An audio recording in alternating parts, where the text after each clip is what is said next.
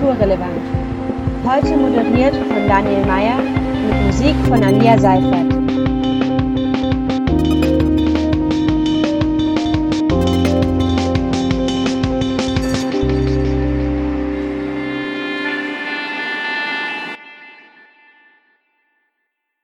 Hallo und herzlich willkommen, liebe Zuhörerinnen und Zuhörer, zu Kulturrelevant, dem Radiotalk des Ostpassage Theaters zur Lage der Kultur in Leipzig.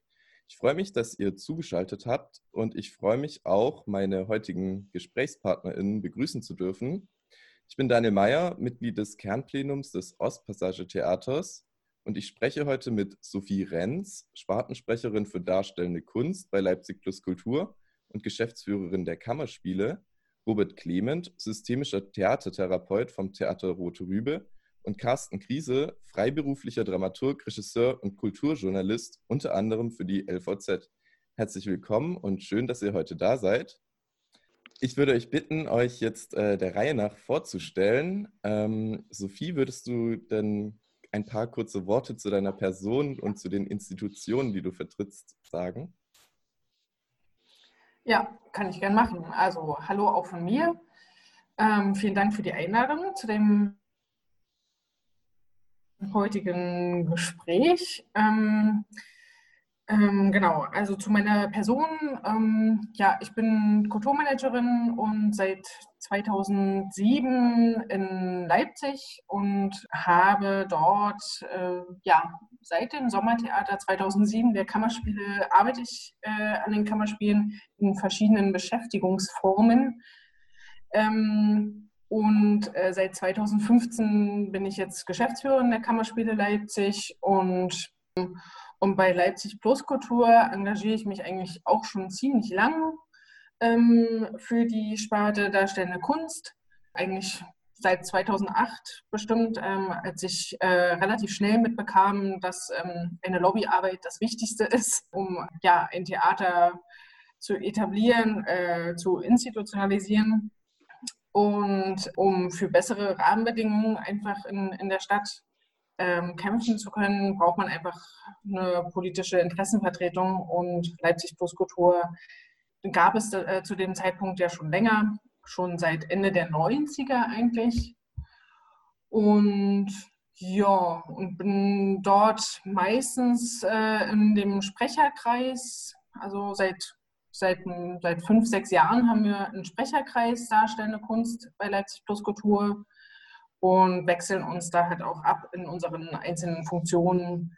Ich übernehme dann ähm, eigentlich sozusagen die Sprecherfunktion für Leipzig Plus Kultur. Ansonsten sind wir sehr divers aufgestellt, sodass wir möglichst alle Sparten der darstellenden Kunst ab, abbilden im Sprecherkreis und da dann auch den Zugang zu den jeweiligen Netzwerken haben.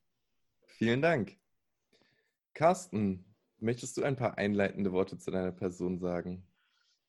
Kann ich gerne tun. Hallo in die Runde. Genau, ich bin Carsten und ich arbeite jetzt hier in Leipzig seit ungefähr zehn Jahren sozusagen in verschiedensten machenden Kulturbereichen. Das Ganze hat angefangen, ich bin, äh, äh habe äh, Dramaturgie hier studiert an der HMT, bin Diplom-Dramaturg, wie man das so schön sagt, und habe auch die ersten Jahre hauptsächlich in, in, in diesen Bereichen gearbeitet. Irgendwann kamen dann eigene Regiearbeiten, Autorenaufträge dazu. Habe in den letzten Jahren viel und sehr regelmäßig mit verschiedenen Gruppen und Institutionen hier in Leipzig gearbeitet, von dem Zentraltheater, die Inselbühne, Kristallpalast, Varieté und so weiter bin seit ungefähr fünf Jahren jetzt auch noch Journalist. Das hat sich dann eher so zufällig ergeben. Bin da aber jetzt in den letzten Jahren umso aktiver tatsächlich, hauptsächlich im Bericht über Veranstaltungs- und Kulturleben nicht nur in und um Leipzig, schreibe unter anderem für die LVZ, aber auch viel für die freie Presse in und um Chemnitz. Wie gesagt, arbeite als Autor, als äh, Theaterschaffender. Und man kennt mich wahrscheinlich auch, also der eine oder andere sieht mich immer mal wieder in der Moritzbastei durchhirschen, sozusagen, weil ich dort auch noch ähm, einer der beiden äh, KünstlerbetreuerInnen bin, sozusagen. Und äh, insofern auch neben dem beruflichen Machen auch noch äh, sozusagen Einblicke in das, in das, in das Club- und Musikleben äh, habe und beziehungsweise das auch gerne aktiv mitgestalte. Cool, danke. So, und um die Runde zu komplettieren, äh, darf sich Robert jetzt noch gerne vorstellen. Ja, hallo. Vielen Dank erstmal. Ich bin Robert. Ich bin seit 2014 selbstständig als Theater Rote Rübe in Leipzig. Ähm, war vorher in Wien und Mailand und ähm, genau, arbeite hier als Trainer für Dialogtheater und politisches Theater und arbeite dementsprechend mit verschiedenen äh, soziokulturellen Einrichtungen, Nachbarschaften, Gruppen verschiedener Herkunft, verschiedenen Alters und bin zusätzlich noch selbstständig als systemischer Berater ähm, und Theatertherapeut. Danke. Wie hat sich denn deine Arbeit, Robert, nach Bekanntgabe der Maßnahmen zu Physical Distancing geändert? Ich sitze sehr viel zu Hause. Ähm, also die Situation, die wir jetzt gerade hier miteinander haben, uns auf dem Bildschirm äh, miteinander zu betrachten, ist ziemlich der Alltag geworden. Das heißt, einerseits gibt es die politischen Theatergruppen, die natürlich, ähm, wo, es, wo es feste Gruppen gibt, die gerade nicht auftreten können, wo wir gerade versuchen, die Formate zu übersetzen, zu schauen, kann man Begegnungen und kann man Dialog auch online weiterführen. Ansonsten würde ich sagen, sämtliche Gruppen, die halt mit Nachbarschaften oder teilweise auch Risikogruppen zu tun haben, können, können gerade nicht stattfinden. Also so ähm, die wurden halt äh, abgesagt und äh, da ist gerade so ein bisschen die Hoffnung, was kann wieder anlaufen. Unter dem Punkt aber auch, was geben die Räumlichkeiten her? Ne? Weil welche, welche Regulierungen können wir gerade umsetzen und garantieren, um die Gruppen stattfinden zu lassen? Das heißt, relativ viel ist gerade auf äh, Online-Arbeit umgeschaltet. Da gibt es die Idee, noch ein paar Formate, wie gesagt, zu übersetzen, auch unsichtbares Theater und ähm, ähnlich wie bei euch im Ostpassage Theater sind Podcasts gestartet. Bei mir ähm, nicht so ausgeweitet, aber tatsächlich eben mit der Frage, wie, wie systemrelevant äh, sind die Berufe, die wir als solo-selbstständige Künstler und Künstlerinnen gerade ausfüllen. Würde, würde unsere Stadt oder unsere Nachbarschaft oder unsere Gesellschaft stehen, wenn unsere Berufe jetzt für ein, zwei Jahre sozusagen nicht umgesetzt werden könnten? Und da einfach überhaupt erstmal Leute sichtbar zu machen, zu porträtieren, das ist sozusagen eines der Projekte, die neu entstanden sind. Also ich würde sagen, im Großen und Ganzen verschiebt sich alles so ein bisschen Dinge finden nicht statt, neue Dinge entstehen und einige Dinge werden übersetzt auf, ja, auf, auf die virtuelle Welt, auf Online-Formate. Ja, also ähnlich wie bei Robert sitze ich jetzt äh, viel mehr zu Hause. Ähm, das hängt auch damit zusammen, dass dann auch jetzt, seitdem man sich wieder mehr treffen kann, auch unser Büro in den Kammerspielen zu klein ist. Dass da, da können sich halt einfach nur zwei Leute gleichzeitig aufhalten und wir uns dann einfach immer abwechseln. Dann habe ich auch noch ein Kind zu betreuen gehabt mit Homeschooling. Das ging dann gar nicht anders, dass man da zu Hause saß. Und es ging aber eigentlich ganz gut mit diesen parallelen Arbeiten. Ich hatte mir Gott sei Dank zufällig äh, vorausschauend einen zweiten Computer gekauft. mein Alter war nicht mehr so fit und so konnten wir nebeneinander ganz gut äh, von zu Hause aus arbeiten an unseren Rechnern. Genau, also auch die ganzen Besprechungen und so, das fand alles über ja, diverseste ähm, Videokonferenzen, statt. Und jetzt dürften wir eigentlich ja sogar seit dem 15. Mai wieder unsere Theater öffnen. Aber ja, dass, außer dass wir unsere Teamtreffen jetzt wieder vis-à-vis -vis machen und persönlich uns treffen, hat sich da jetzt noch nicht so viel, die Proben laufen langsam an, aber es sind sehr, sehr viele Leute verunsichert, äh, wie nah darf man sich jetzt kommen und muss ich jetzt meine ganzen Inszenierungsideen völlig umkrempeln, spiele ich mit Visier oder, also so, da sind so viele Fragen, die einfach immer noch offen sind und eigentlich also wir haben jetzt pro forma erstmal alles abgesagt bis Ende, Ende Juni, weil wir auch gar nicht so schnell dann einfach auch unsere Räumlichkeiten fit kriegen mit Desinfektionsspendern und, und dann auch die einfache Sache, dass wir unser, dass die Kammerspiele ja auch im räumlichen Sinne Kammer, eine Kammer sind und da gar nicht so viele Leute reinpassen. Und mhm. das einfach überhaupt gar keinen Spaß macht, jetzt Stücke vor zehn Leuten laufen zu lassen. Und da hoffen wir einfach, dass ab September einfach mehr möglich ist. Und naja, mal gucken. Aber wir, wir sind sehr froh, dass wir unser Sommertheater auf alle Fälle weiter planen können, weil das erstens ja draußen stattfindet und genau, das jetzt so umgestaltet worden ist, dass es jetzt eine andere ja, Darstellungsform gibt. nicht mehr mit so einer Bühnen, klassischen Bühnensituation, sondern dann tatsächlich mehr mit Laufen und Bewegungen, sodass das Publikum sich auch nicht zu nahe kommen muss. Mhm.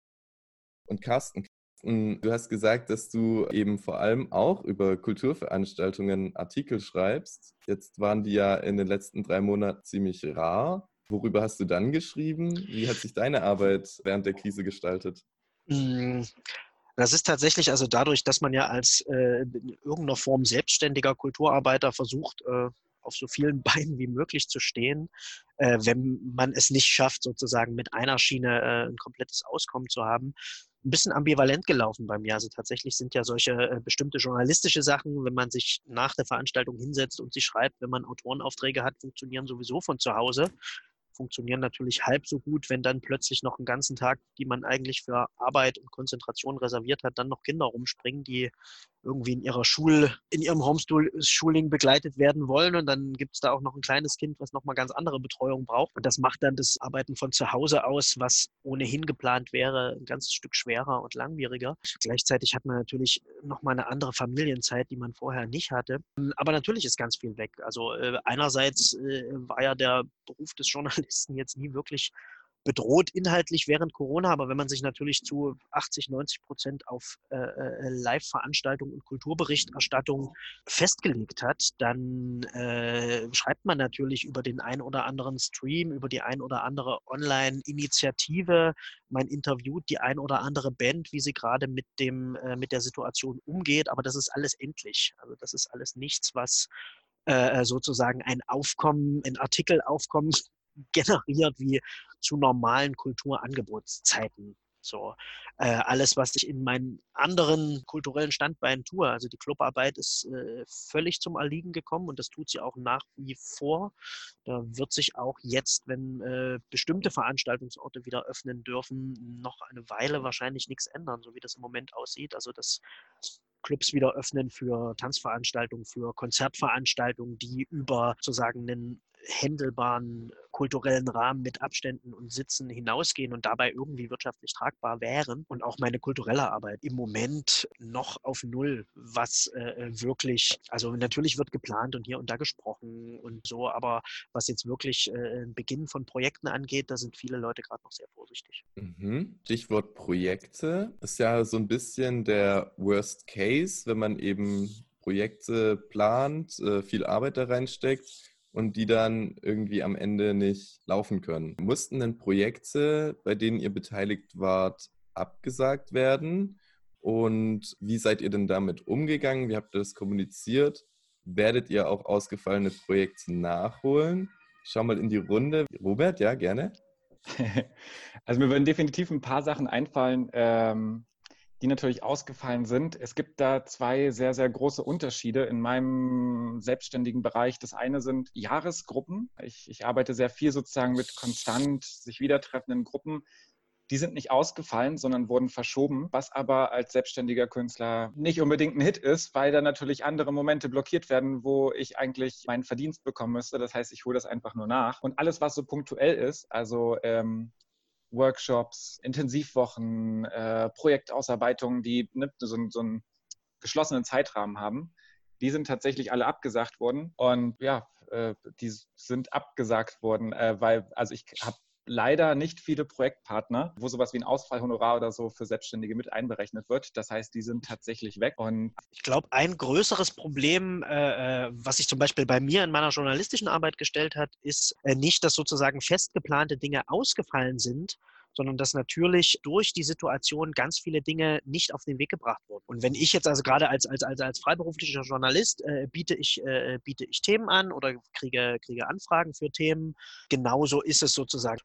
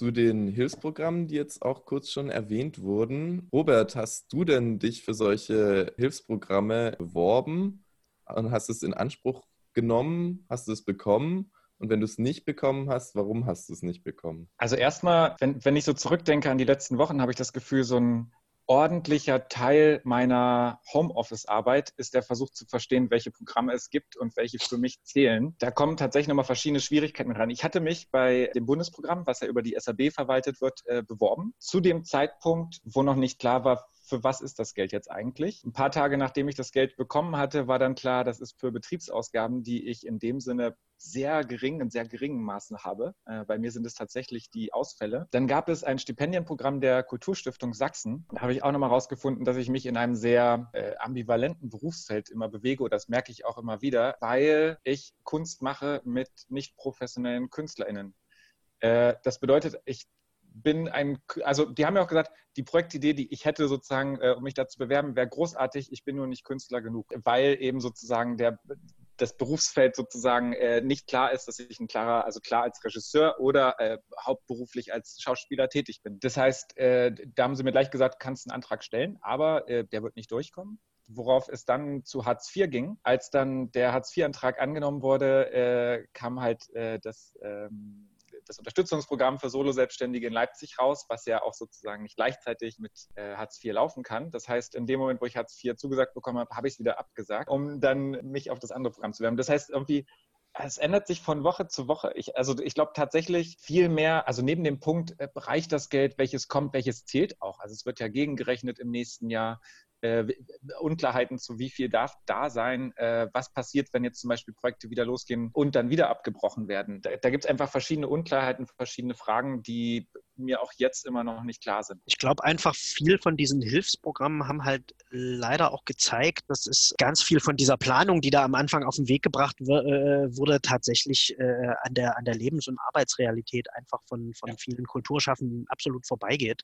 Also ja, mit, den ersten mit den ersten Programmen, die es da gab, irgendwie, also den meisten, auch den meisten freien Institutionen nützen keine Kredite nützen äh, Solo-Selbstständigen nützen äh, keine Hilfsprogramme, wie du es ja gerade schon gesagt hast, die äh, die Betriebskosten auffangen, weil wir die einfach in, in einem verschwindend geringen Maße nur haben. Uns spricht genau. einfach der, der, die, der ganz konkrete Lebensunterhalt weg. So, und das ja. ist im Moment nur in einem sehr unzureichenden Maße äh, aufgefangen worden und ganz viele scheuen sich erstens tatsächlich äh, äh, Regelungen in Anspruch zu nehmen, die am Ende auf Hartz IV hinauslaufen, beziehungsweise ist selbst Hartz IV ja schon wieder so nachweisintensiv, also und, und die äh, sozusagen die Stufen, die man äh, als Rücklagen persönlich besitzen darf, sind so gering, äh, äh, dass Hartz IV tatsächlich auch nur eine, eine, ganz letzte Rettung ist und kein, kein sinnvolles Überbrückungs- oder irgendwie Hilfsprogramm für einen Künstler. Ja. Doch ein bisschen Wertschätzung. So. Na, wobei äh, tatsächlich ähm, da Hartz IV die Rücklagen ja nicht geprüft werden. Ne? Also der vereinfachte Zugang ist ja jetzt sogar nochmal erweitert worden für Künstlerinnen und Künstler äh, bis Ende September. Und da musst du halt eben nicht die Rücklagen ähm, nachweisen. Ähm, einzige Problem, was dort hat, äh, ist, dass du ja immer als Bedarfsgemeinschaft gesehen wirst. Und damit natürlich nicht hundertprozentig äh, deine Einnahmeausfälle sozusagen ähm, äh, ausgleichen kannst mit dem Hartz-IV-Geld. Und also ein Vorteil äh, daran, dass halt Leipzig so lange gebraucht hat mit seinem Soforthilfezuschuss, ähm, ist ja natürlich irgendwie, dass man nochmal da na nachjustieren konnte und explizit halt diese Soforthilfe für äh, für den Lebensunterhalt verwenden durfte, ähm, eben aber dafür ähm, halt dann nicht noch zeitgleich äh, ALG 2 oder so bekommen darf. Weil man ja sonst hintenrum würde das ja sonst angerechnet werden bei, auf ALG 2 und ähm, dann würde die Stadt quasi mit ihrem Geld den Bund wieder mhm. rumfinanzieren. Und ähm, das Problem bei Denkzeit, genau, das hatten wir auch erkannt, dass halt genau diese äh, Leute, die eher im pädagogischen Bereich arbeiten, ähm, ähm, aber trotzdem ja künstlerisch ähm, einfach dort keine, keinen Zugriff hatten auf das Denkzeitprogramm. Deshalb haben wir jetzt in Leipzig zumindest, da ist heute ja dieses Stipendienprogramm gestartet.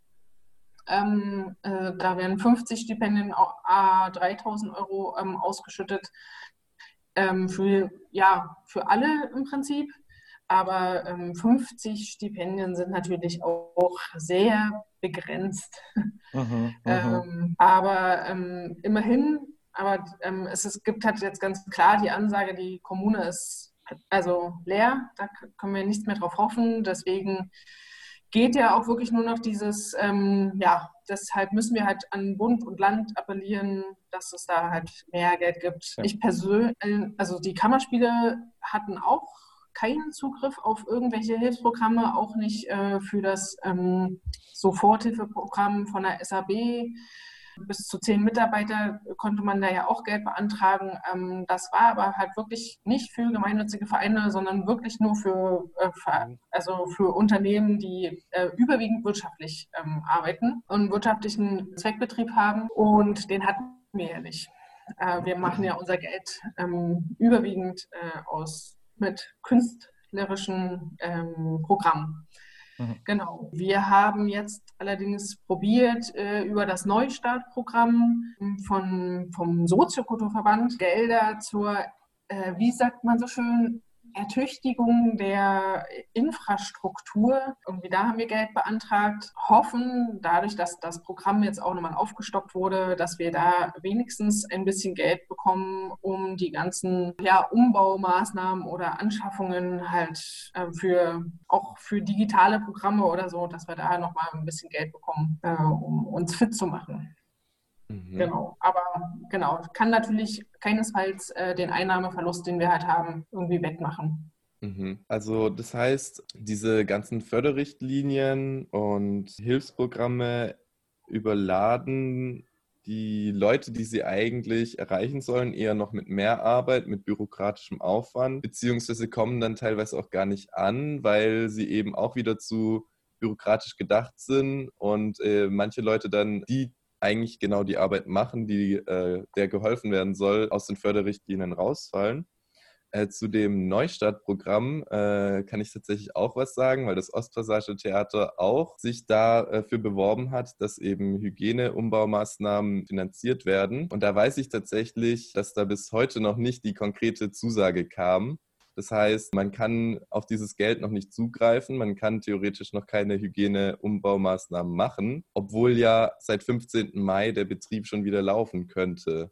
Also da lässt man ähm, die Betriebe ja auch ziemlich lange hängen und warten. Mich würde jetzt interessieren, eben auch unter dem Aspekt, dass ab dem 15. Mai eigentlich schon wieder ähm, Veranstaltungsbetrieb möglich ist unter Auflagen, was äh, was sind denn die konkreten Schwierigkeiten, Probleme und Hürden einer unter Auflagen veränderten Arbeit, die ihr aus euren Netzwerken, aus eurem bekannten Freundeskreis, aus euren Verbänden äh, so mitbekommt? Was ist da der Tenor? Vielleicht kann ja Sophie was erzählen. Wie sieht das da bei den ähm, bei Leipzig Plus Kultur aus? Was ist da so der Tenor? Wir, wir saßen auch schon mal zusammen, ähm, also so spartenübergreifend, soziokulturelle Zentren und äh, Musikclubs, wie, äh, ja, ob wir irgendwie einen solidarischen Neustart hinkriegen. Ähm, da ging aber eigentlich die Tendenz hin, dass wenn wir jetzt wirklich öffnen, würden wir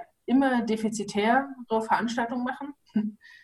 Äh, weil wir einfach ne, weniger Leute reinlassen könnten. Und, und äh, so verschiedene Programme sind einfach nicht möglich. Und dann ähm, kam auch irgendwie so, ja, dann macht doch irgendwie Doppelvorstellungen. Dann müsste man ja aber rein theoretisch auch den Künstlern mehr Honorar geben, dann doppeltes Honorar. Mhm. Und da äh, haben wir nun die letzten Jahre wirklich alle dafür gekämpft, dass es irgendwie eine Honoraruntergrenze gibt, dass äh, dass die Künstler ähm, wirklich angemessen entschädigt werden. Und, ähm, und dann können wir die, also dann äh, rechnet sich das einfach nicht wenn man dann einfach nur noch weniger Zuschauer zulassen könnte. Und es gab dann noch mal kurz irgendwie die Überlegung, okay, wir lassen unsere Häuser geschlossen, solange es ähm, überhaupt kein Programm gibt oder keine Hilfsmaßnahmen, auch für die äh, Veranstalter, für die Kulturveranstalter. Aber dann ist dann natürlich der Zwiespalt, wir es gibt ja viele Künstler, die wollen endlich wieder spielen, die wollen endlich wieder Kunst machen und das, ähm, oder die, äh,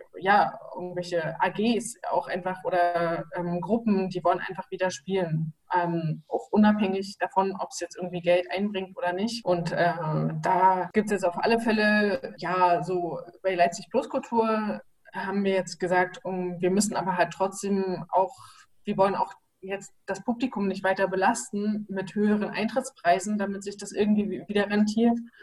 Ähm, wir müssen einfach tatsächlich nochmal irgendwie an die Politik gehen und an die, genau, an die mhm. Politiker gehen und ähm, äh, planen jetzt tatsächlich auch mit Eigenbetrieben zusammen, mit den Clubs zusammen und den ganzen ähm, kleinen Trägern und gemeinnützigen Trägern, ähm, dass wir da vielleicht nochmal eine gesammelte Aktion machen, um auf unsere Situation halt hinzuweisen. Dass mhm. die, ja, es ist abgedroschen das Wort, aber bisher wurde die Kultur einfach nie als systemrelevant hingestellt. Also das hat man ja schon allein gesehen, ähm, für die Leute, die in, in dem Kulturbereich arbeiten, äh, die konnten ihre Kinder nicht einfach in, die, in den Kindergarten oder sonst was wieder zurückschicken, weil wir alle in nicht systemrelevanten äh, Berufen arbeiten. Ne? Und, mhm. ja. Systemrelevant ist ja auch der Titel von Roberts Podcast.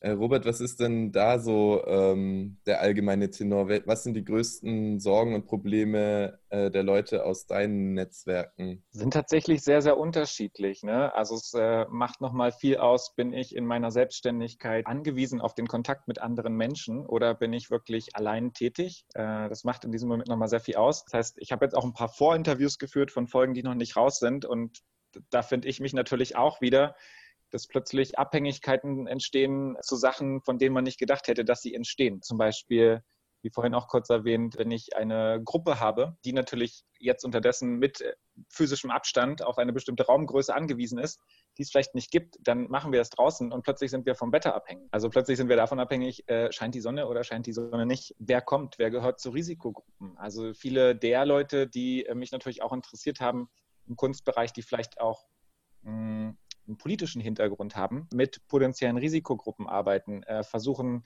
Dialog herzustellen zwischen verschiedenen Gruppen, kommen natürlich gerade an einzelne Gruppen auch nicht ran. Also vor allem natürlich auch aus der Skepsis ist die Frage auch, wenn es jetzt Angebote gibt, äh, die von Solo-Selbstständigen gemacht werden, wer nimmt diese auch wahr? Also wer, ne, wenn jetzt sozusagen auch die Regulierungen wieder runtergehen, spreche ich oder sprechen wir gerade wahrscheinlich einen ganz bestimmten Teil an oder ganz bestimmte Leute, die das äh, auch wahrnehmen und andere halt sich auch davor scheuen, entweder aus Skepsis, aus Angst, aus, ähm, aus Betroffenheit einfach sozusagen, ne, dass, dass, dass sie selbst zur Risikogruppe gehören. Ähm, das sind schon äh, so sehr unterschiedliche Sachen. Also so. Mhm. Und ähm, Carsten, äh, du hast ja auch schon erzählt, dass du vor allem auch in der Musikszene in, unterwegs bist. Vielleicht mhm. kannst du auch nochmal da konkret sagen, was die größten Sorgen oder die gemeinsamen Sorgen und Probleme von MusikerInnen sind? Also ich glaube, ein ganz großes Problem tatsächlich der, äh, der Musik- und Club-Veranstaltungs- äh, äh, und Kreativwirtschaft ist einfach der Umstand, dass genau diese Branche ja diejenige war, die sozusagen als erstes von den Corona-Maßnahmen betroffen war und wahrscheinlich so ziemlich die letzte wieder sein wird, die vollumfänglich in, in Betrieb gehen kann. Also das ist ein, ein Problem, was gerade die ganzen äh, äh Live-Clubs und Musikspielstätten äh, gerade in einem, in einem, ganz großen Maße haben. Und da würde ich bei dem, was ich jetzt sozusagen in meiner äh, Kommunikationsblase erlebt habe in den letzten Wochen, äh, tatsächlich auch so viel äh, zustimmen, weil einerseits gibt es natürlich ein ganz großes künstlerisches Wollen, einfach weiter produktiv zu bleiben und weiter äh, äh, Sachen anzubieten und zur Verfügung zu stellen und sich auch mal äh, online in sein Wohnzimmer zu stellen und was zu spielen und so oder so weiter. Aber auch unter den aktuellen ähm, Lockerung, also in der aktuellen Lockerungsphase ist es für ganz viele schlicht und ergreifend nicht wirtschaftlich. Also und das geht wirklich vom kleinen freien Theater bis zum äh, bis zum großen Konzertveranstalter. Also die äh, auch alle noch nicht wissen, wie es im Laufe des Jahres weitergehen wird. Genau, also, also da gibt es tatsächlich Probleme, aber es gibt natürlich Initiativen, die die auch äh, auf den Weg kommen. Also wir haben jetzt gerade in der Moritzbastei mhm. über Pfingsten, nachdem sich ja da die, die äh, Veranstalter des äh, Wave Gothic Treffens nicht mit, mit, mit Ruhm bekleckert haben, was, was die Kommunikation nach außen angeht, was die eine klare Absage des Festivals oder eine Regelung mit, mit Kartenrückgabe angeht, äh, hat sich tatsächlich eine kleine Künstlerinitiative irgendwie zusammengesetzt und es innerhalb von zwei Monaten auf die Beine gestellt, wirklich vier Tage lang, zwölf Stunden am Tag äh, zu streamen mit über 60 äh, Acts, die Sachen beigesteuert haben und was wirklich Leute äh, von der Moritzbastei Terrasse, wo es äh, hoch übertragen wurde, bis wirklich in YouTube, also kamen dann wirklich Grüße aus der ganzen Welt, das wirklich als WGT-Ersatz äh, angenommen haben und auch mit, und das ist aber eben tatsächlich alles äh, äh, komplett in, in, in Ehrenamt gestemmt worden. Also das ist zu normalen Zeiten äh, schlicht nicht realisierbar, so, ein, äh, äh, so eine Sache mit de einem derartigen Aufwand mehr als einmal irgendwie zu machen. Selbst wenn der äh, die Solidarität, die da erlebt wurde und auch die Spendenbereitschaft, die war natürlich äh, legendär und trotzdem, also selbst wenn da am Ende also nur eine Beispielrechnung. Also selbst wenn da äh, äh eine fünfstellige äh, Summe an Spenden äh, akquiriert wurde äh, äh, weltweit, die am Ende ankommt, also wird das am Ende wenn du davon ausgehst, dass da irgendwie ein Planungsteam von vier Leuten zwei Monate dran gesessen haben, dass dann in der harten Phase fast eine Woche lang fast zehn Leute dran gearbeitet haben, mehr oder weniger Vollzeit äh, ein Club seine Türen aufgemacht hat und über 60 äh, internationale Künstler Sachen bereitgestellt haben äh, für den guten Willen, fängt natürlich selbst eine, eine fünfstellige solidarische Spendensumme sowas nicht auf. Also da, das ist also tatsächlich was, was sehr erbaulich ist, dass sowas stattfindet, aber auf lange Sicht natürlich keine, keine reine Alternative zu einem normalen normalen Veranstaltungsbetrieb. Mhm, mh.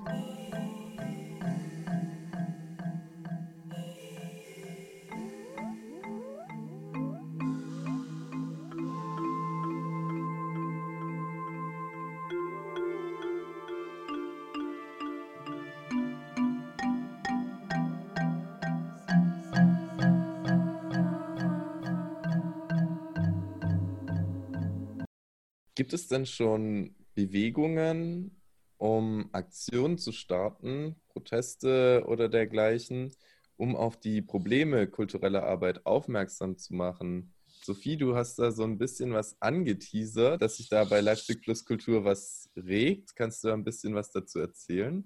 Also ich kann einmal ähm, noch sagen, dass ähm, unteilbar am äh, Sonntag ja ein Band der Solidarität durch Leipzig äh, und andere Städte noch in Deutschland ähm, spannen wird. Da gab es auf alle Fälle auch die Anfrage an Leipzig Plus Kultur, ob wir uns da irgendwie beteiligen wollen. Und ähm, wir haben aber dann einhellig festgestellt, dass das ähm, äh, dass wir das sehr gerne unterstützen werden äh, ähm, und teilweise ähm, ja, einfach weiter zu verbreiten. Aber dass die Idee äh, bei dem Band der Solidarität ähm, geht ja dann doch nochmal eher in die Gesellschaft herein, da niemanden zu vergessen. Und ähm, wir wollen das eigentlich nicht gerne so vermischen, weil wir jetzt ganz konkret einfach ähm, doch nochmal nach Hilfsmaßnahmen ähm, rufen müssen. Wir haben alle das Gefühl, dass die Kunst und Kultur, wir waren äh, bisher viel zu ruhig. Unsere äh, Lobbyarbeit auf Bundesebene äh, war schlecht, sagen wir mal so. Ähm, auf Landesebene, also so auf kommunaler Ebene haben wir natürlich als wir sind ja nun auch nur eine Interessenvertretung jetzt für Leipzig, ähm, da das die Kommunikation zwischen Kulturdezernat, Wirtschaftsdezernat und so, das fand alles statt. Es gab wöchentliche Krisengespräche, das war alles sehr gut. Und wir haben zusammen mit dem Kulturdezernat diese ähm, Stipendienprogramme und so ähm, erarbeitet. Aber ähm, genau, wie gesagt, die Gewerbesteuereinnahmen sind eingebrochen. Äh, die Kommune hat jetzt kein Geld mehr und jetzt muss einfach auf Landesebene was passieren. Und wenn man schon allein irgendwie sich auch mal äh, vor Augen äh, ruft, wie, äh, wie wird Lufthansa behandelt, wie mhm. viele Milliarden werden da reingesteckt, Äh, dort dürfen äh, die, äh, die, ähm, ja, die Fliegenden dürfen da zwölf Stunden mit Ma Maske äh, in einem Flugzeug sitzen, eng nebeneinander. Äh, die Kultur, in den Kulturbereichen ist das halt nicht möglich. Da ähm, muss man sich einfach auch irgendwie fragen, ähm, also das ist einfach dann ungerecht und welchen Sinn hat es dann sozusagen noch? Und warum, wird dort eine, warum werden dort 9 Milliarden reingesteckt, bei uns nur eine Milliarde, die ja letztes, letzte Woche beschlossen wurden im Bundesrat. Und wir müssen aber auch ganz klar nochmal wirklich sagen, dass wir einfach ähm, auf lange Sicht so nicht weitermachen können. Also wir unterstützen gerne irgendwie die Schutzmaßnahmen und ähm, lassen weniger Zuschauer oder weniger Zuhörer zu Konzerten rein. Aber dann muss das irgendwie ähm, unterstützt werden, die ganzen Einnahmeausfälle. Sonst gibt es uns einfach, es gibt einfach viele, viele Einrichtungen, würde es dann einfach nicht mehr geben nächstes Jahr. Und wir planen jetzt zusammen, wie gesagt, mit allen Kulturveranstaltern, ähm, sowohl städtische Eigenbetriebe als auch Musikclubs und freie Szene, ähm, egal ob gefördert oder nicht, weil gerade die ganzen kleinen Vereine, die halt nicht gefördert werden, die ähm, fallen einfach hinten runter und die, haben auch nicht so eine große Lobby. Und ähm, die sind aber darauf angewiesen, dass sie nochmal einfach eine Unterstützung bekommen. Und da versuchen wir jetzt einen Aktionstakt zu, zu planen, sehr, sehr bald. Genau, also es, äh, ich denke mal, es wird auf den 20.06. hinauslaufen. Was genau geplant wird, ähm, das ähm, erfahrt ihr dann ähm, hoffentlich über sämtliche Netzwerke dann spätestens Ende der Woche. Super. Also, oder, genau. Also am, am Wochenende muss es spätestens raus sein. Also könnt ihr gespannt sein, liebe Zuhörerinnen und Zuhörer. Ich würd, mich würde jetzt noch interessieren, ob die anderen beiden vielleicht auch mal bei Aktionen dabei waren, um auf die Schieflage in der Kulturszene äh, hinzuweisen oder ob ihr von etwas wisst aus euren Netzwerken. Gab es da schon was? Oder werdet ihr auch alle am 20. dann dabei sein? Also ich habe jetzt sozusagen, also wie soll ich sagen, ich, ich habe viel Kontakt mit verschiedenen Netzwerken in Sachsen-Anhalt gehabt, auch damit bekommen, dass es natürlich ähnliche Schwierigkeiten gibt. Nee, ich habe also ansonsten auch nochmal die Frage der Zugehörigkeit, was ich ja vorhin schon aufgemacht habe. Bin ich jetzt Künstler, bin ich Sozialarbeiter, wo bin ich eigentlich? Was ist mein Netzwerk? Das ist natürlich auch nochmal so eine große Frage. Von daher gab es noch nicht so viel. Ich glaube aber, dass dieser Moment tatsächlich auch eine total schöne Chance bietet, diese Diskussion erstmal stattfinden zu können und diese Netzwerke natürlich auch nochmal zu verfestigen und auf, aufzubauen weil es ja auch nicht nur um die, ich sag mal, ein Pflaster draufkleben auf die Corona-Situation, weil natürlich ganz viele Sachen sichtbar werden, die vorher, also es war ja vorher in der Kultur- und Kreativwelt und der Kunstwelt jetzt nicht unbedingt eine staatliche Unterstützung, wo man sagt, boah, uns geht es allen richtig gut und wir haben jetzt äh, ganz viel Rückhalt. Ich glaube, die Sachen, sowas, was, was Sophie gerade gesagt hat, ähm, wie, wie die Lufthansa und so, das zeigt die Prioritäten auf, die auch vorher existiert haben. Und ich glaube, die Netzwerke, die tatsächlich auch nochmal übergreifend sind, dass das eine große Chance ist, dass die sich jetzt auch erst bilden. Ich musste kurz ans, ist halt so mein Bereich, aber ich musste ans Legislativtheater denken. Äh, das Legislativtheater ist ein Teil des Theaters der Unterdrückten, wo es darum geht, neue Gesetzesvorschläge zu machen, bestehende Gesetzesvorschläge, äh, Gesetze zu verändern. Oder halt auch erstmal zu sagen, vielleicht ist das noch gar nicht der Punkt, vielleicht müssen wir eine kritische Masse schaffen oder überhaupt, es braucht eine kritische Masse, die sich damit auseinandersetzt. Und wie wir ja gemerkt haben, was, was ihr vorhin erzählt habt, ne, sowohl die Kulturinstitutionen als auch die selbstständigen Künstler, das ist eher der Bereich, in dem ich mich dann auskenne oder in dem ich meine Kontakte habe, das ist ja alles sehr, sehr divers. Wir sind ja alle sehr unterschiedlich betroffen mit sehr unterschiedlichen Bedürfnissen. Das heißt, auch Forderungen zu formulieren in einem Netzwerk ist ja gar nicht so einfach. Das ist ja auch davon abhängig, wie vorhin gesagt, habe ich Kinder, habe ich nicht Kinder? Habe ich Angestellte oder nicht Angestellte? Habe ich einen deutschen Pass oder habe ich einen anderen? Also so, ich glaube, die, die, Lage von selbstständigen Kulturbetrieben ist ja sehr divers und ich glaube, das, was ihr macht, nämlich überhaupt erstmal diesen Dialog zu fördern, äh, Treffen und, und, Möglichkeiten des Austauschs zu schaffen und nach außen hin, ähm, soweit ich das verstanden habe, ich weiß nicht, ob ich es richtig verstanden habe, nach außen hin halt auch Aktionen zu starten, um andere Leute mit ins Boot zu holen, nämlich die, die bei mir vielleicht an Gruppen teilnehmen, bei euch Aufführungen anschauen, die Leute halt auch mit einzubeziehen, weil ja die am besten wissen, warum die Berufe, die wir haben, vielleicht auf eine gewisse Art und Weise eben auch systemrelevant sind. Das sind äh, genau, das sind tatsächlich so äh, äh, äh, diese Punkte. Erstens äh, äh diese Diversität. Ne? Also natürlich von, also wir hatten es ja auch vorhin schon gesagt, allein schon die Kammerspiele als gemeinnütziger Verein und das geht natürlich auch allen nicht kulturell arbeitenden gemeinnützigen Vereinen so, dass die durch ganz viele Raster gefallen sind.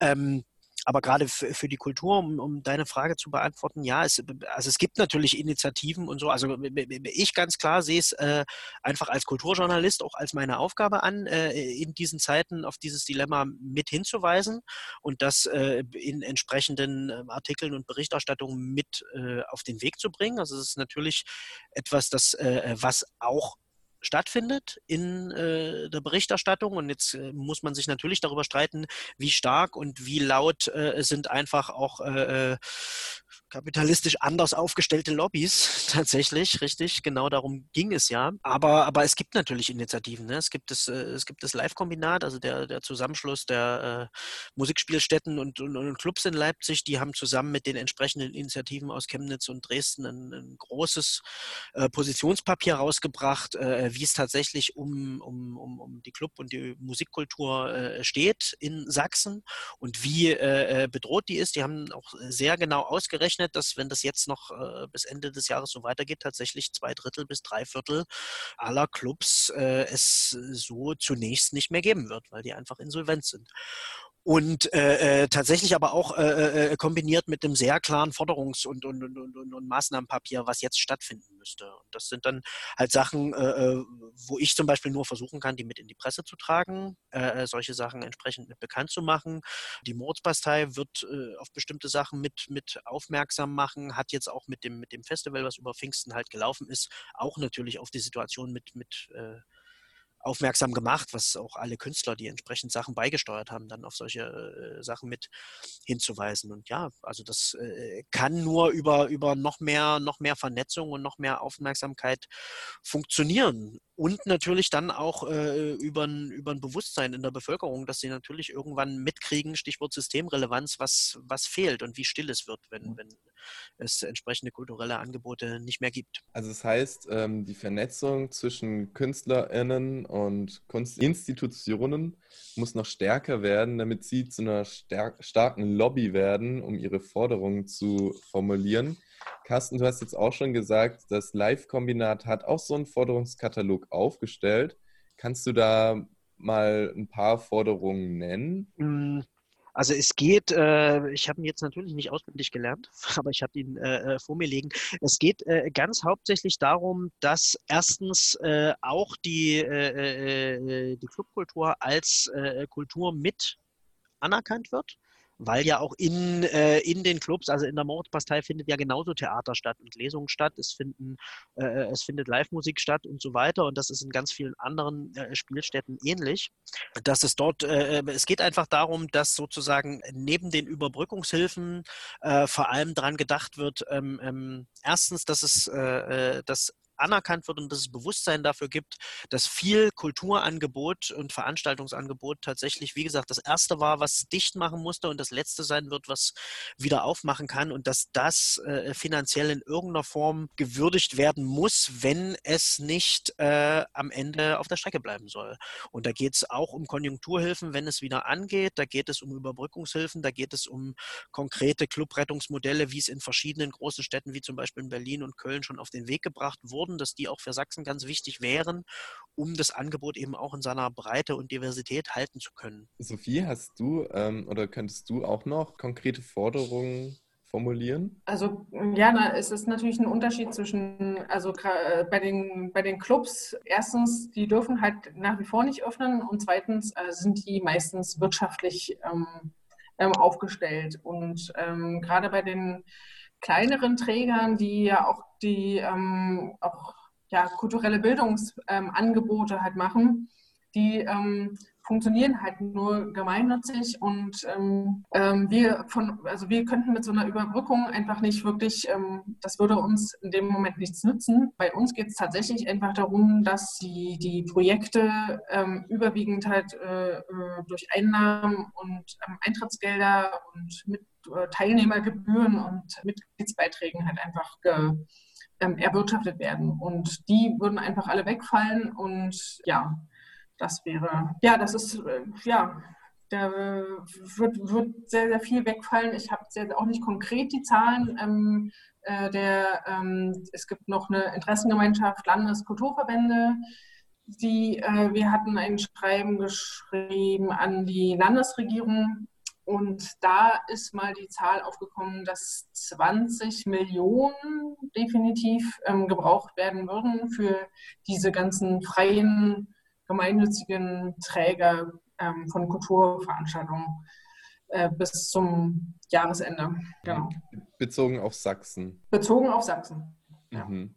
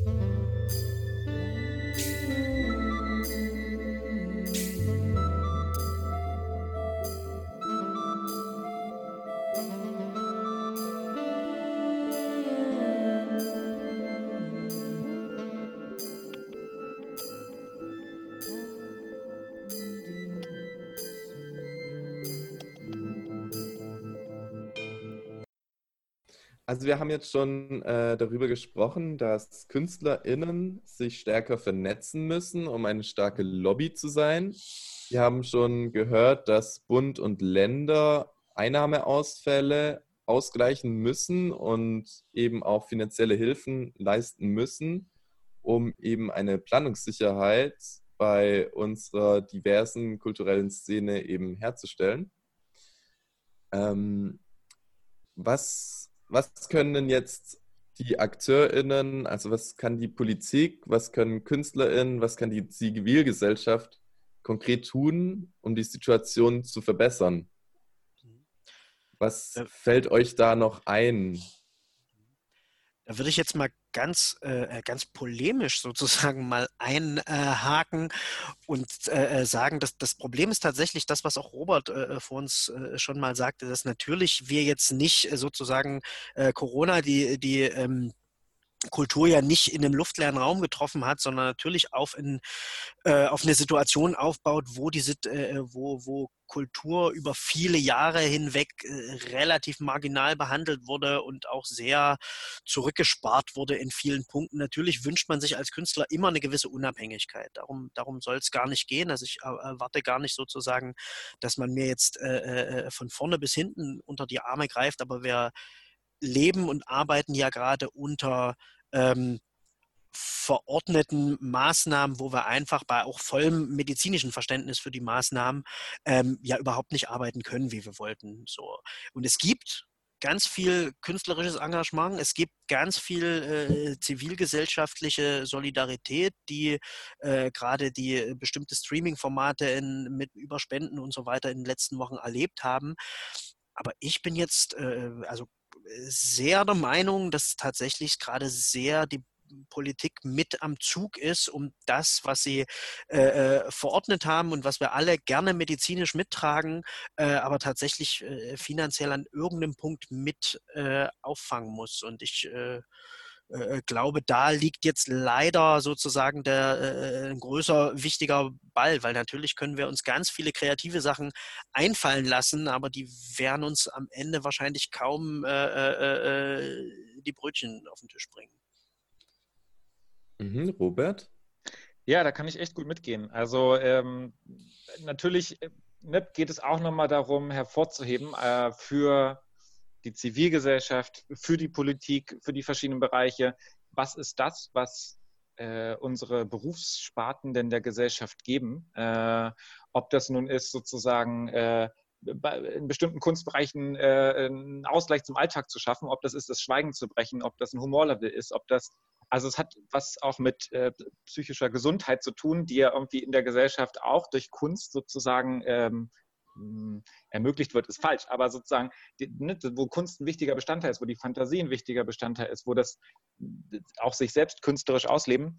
Aber tatsächlich glaube ich, dass der einzige Punkt aus solo-selbstständiger Sicht gerade äh, Sicherheit ist, das ist Planbarkeit, äh, das ist in dem Wissen, ne, dass bestimmte Sachen notwendig sind und sich ja auch nochmal ganz viel ändern kann, dass alles nochmal hin und her gerissen werden kann, wäre es das Gefühl von, okay, so oder so, für einen längeren Zeitraum äh, unterstützen wir euch, wir denken euch mit und das ist eine politische Aufgabe. Und ich habe selbst, ich habe finde natürlich die zivilgesellschaftlichen Solidaritätsbekundungen, sowohl für Solo-Selbstständige als auch für Institutionen und so weiter, großartig, merke aber, es gibt bei mir gleichzeitig auch mal ein bisschen Magenkrämpfe, weil das keinesfalls eben die, äh, ähm, die Aufgaben der Politik abnehmen sollte und die Tendenz gibt es dabei leicht. Also natürlich können wir uns selbst helfen, aber wir müssen trotzdem den Fokus behalten, äh, dass das die Aufgabe der Politik nicht ausgleichen darf. Also ähm, ich denke halt auch, ähm, was wir jetzt halt erreichen müssen, ist natürlich ähm, uns erstmal alle zu solidarisieren und einfach auch unser Publikum mitzunehmen.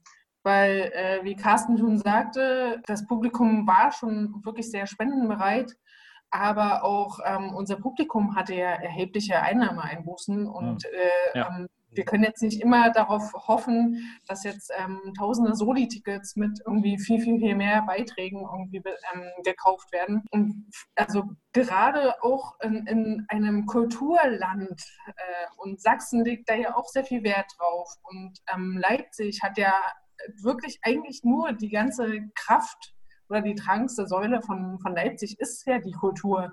Und die Leute ziehen ja hierher und die Unternehmen lassen sich hier nieder wegen der wegen der breiten und vielfältigen Kulturszene. Und, ähm, ähm, und deswegen ähm, sollte es eigentlich ein leichtes sein, auf unsere auf, äh, ähm, Situation aufmerksam zu machen beim Publikum und sie auch mitzunehmen bei ähm, größeren Aktionen, die an die ähm, Politik gerichtet sind. Ähm, weil man kann sich jetzt nicht irgendwie als Leipzig brüsten, als die Kulturstadt und Musikstadt und ähm, das dann einfach nicht wirklich würdigen im Wert auch. Ja. Mhm. Ja, das, ähm, das stimmt. Äh, also Leipzig hat ja ein sehr gutes Image eben wegen seiner Kulturszene.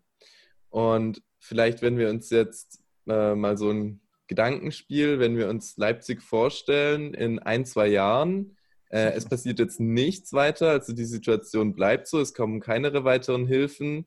Und äh, ich habe schon, ihr habt ja schon gesagt, irgendwie, ähm, dass Prognosen sagen, zwei Drittel, drei Viertel der Kulturinstitutionen müssten dann schließen. Dann machen wir mal das Gedankenspiel. Wie sieht Leipzig in zwei Jahren aus, wenn die Situation sich nicht verbessert? Carsten. Ähm, witzigerweise habe ich gerade ein schönes Buch gelesen, was äh, im ersten Blick erstmal gar nicht so viel damit zu tun hat. Und zwar ist es die äh, äh nochmal eine neue Geschichte rund um die Band Joy Division, die sich ja irgendwie Mitte, Mitte Ende der 70er Jahre in, in Manchester gegründet hat, einer Stadt, die damals nach ihrer kulturellen Blüte vollkommen verwahrlost war und, und, und sehr, sehr brach lag und sehr, eine sehr abgehängte Stadt war.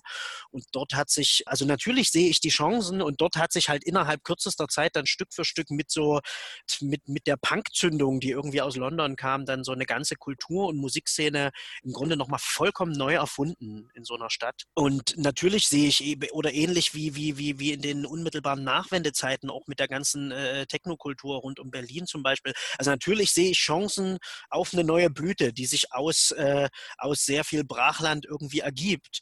Ähm, aber äh, die Frage ist natürlich, was, äh, was das für Opfer mit sich bringt. Also ich will tatsächlich, äh, wenn, äh, wenn tatsächlich die, die Situation jetzt noch sehr lange so bleibt und entsprechende Hilfen ausbleiben, dann bleibt einfach ganz viel auf der Strecke an jetzt bestehender Vielfalt, äh, Diversität, an einem Angebotsspektrum, eben was Sophie sagte, was natürlich auch immer ganz großer Faktor ist für äh, nicht nur für junge Leute, auch für Tourismus, für Zuzug oder für hier bleiben im, in Sachsen, in Leipzig, im Osten überhaupt. Und sowas würde dann wegfallen und äh, sozusagen bei, bei, bei, allem Pioniergeist, der danach vielleicht äh, entstehen kann, äh, äh, wäre es, glaube ich, extrem tragisch für ganz viele. Mhm.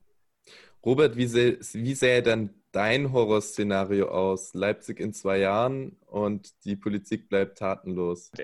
Tatsächlich würde ich sagen, also so, ich, ich habe das erste, das erste Wort, was mir in den Sinn kommt, ist verhärtet. Ich, ich habe tatsächlich so das Gefühl, ne? also natürlich ist, äh, äh, wie, wie gerade schon gesagt wurde, Leipzig ist tatsächlich eine Stadt, die ja darauf aufbaut, die davon lebt, äh, diese, diese Vielfalt zu haben, diese kulturelle Vielfalt, diese Lebendigkeit, ne? was auch natürlich manchmal Nachteile schafft, äh, äh, im Sinne von auch äh, der gesellschaftlichen Diversität und des gesellschaftlichen Austauschs, der manchmal verloren geht, auch in äh, kleinen Subgruppen, die sich halt äh, entwickeln. Aber gleichzeitig, glaube ich, ist es halt äh, ich weiß nicht, wie es bei euch ist, aber ich, ne, wenn man, ich finde, wenn man im Osten aufgewachsen ist und natürlich auch weiß, dass, äh, ähm, dass das alles so eine spezielle Geschichte hat, wo jeder, der da, also in meiner Generation hier aufgewachsen ist, einfach nur weggehen wollte, ist tatsächlich Leipzig ein Ort, äh, ich habe immer gesagt, für mich ist 1000 Kilometer eine gute Distanz zum Zuhause, äh, in der Zeit, wo ich in Italien gewohnt habe. Und Leipzig war für mich eigentlich der einzige Ort, mich dem wieder anzunähern und das Gefühl zu haben, ah ja, der hat die Kurve so ein bisschen gekriegt und da entwickelt sich eine neue Identität. Und wenn das natürlich verloren geht, dann geht auch vieles andere verloren. Ob das ein Gleichgewicht für das politische Spektrum ist, ob das die, die, die kulturelle Vielfalt ist und so weiter. Deshalb, also ja, mein, mein Szenario wäre recht düster und deshalb möchte ich aber gleichzeitig nochmal einen sehr wichtiges Wort aufgreifen, was gerade gefallen ist.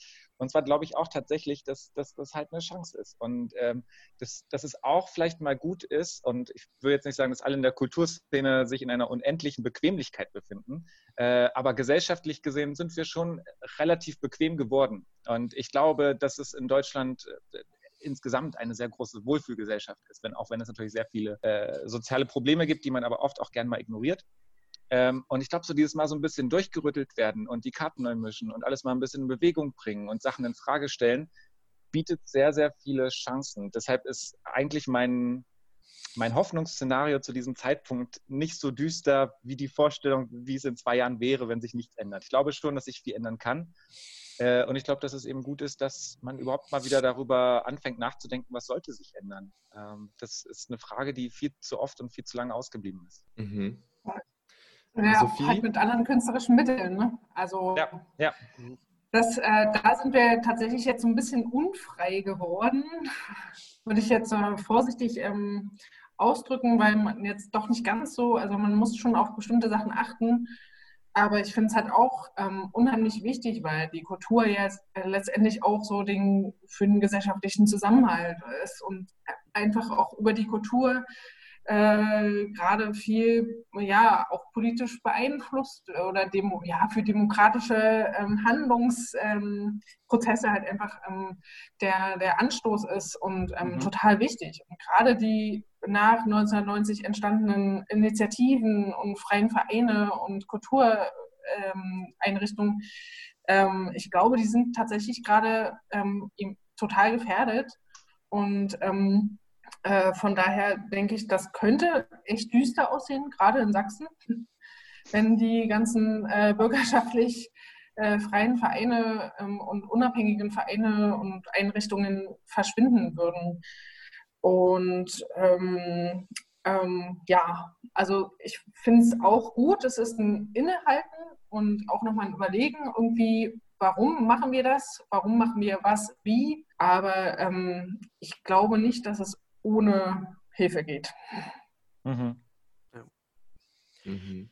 Äh, dann wollen wir mal nicht hoffen, dass es zu diesem Horrorszenario kommt. Wollen wir hoffen, dass die KünstlerInnen eine starke Lobby bilden, dass sie dass die Forderungen an Politik mit einer starken Stimme formuliert werden können und dass die dann auch äh, dass denen dann auch nachgekommen wird, wollen wir hoffen, dass die Politik nicht weiter nur von Milliarden spricht, sie aber nicht zahlt. Und wollen wir hoffen, dass wir dann äh, eben reflektiert mit neuer Kraft, mit neuer Kreativität unsere Arbeit wieder aufnehmen können. Ich hatte ein sehr interessantes Gespräch heute. Ich bedanke mich sehr herzlich bei euch. Ich äh, sprach mit Sophie Renz, Robert Clement und Carsten Kriese und bedanke mich bei euch. Ja, ja danke. Danke auch. Ja, danke. ja vielen Dank. Ja und wünsche allen Zuhörerinnen und Zuhörern noch einen schönen Abend. Schaltet auch wieder beim nächsten Mal ein zu Kulturrelevant. Tschüss.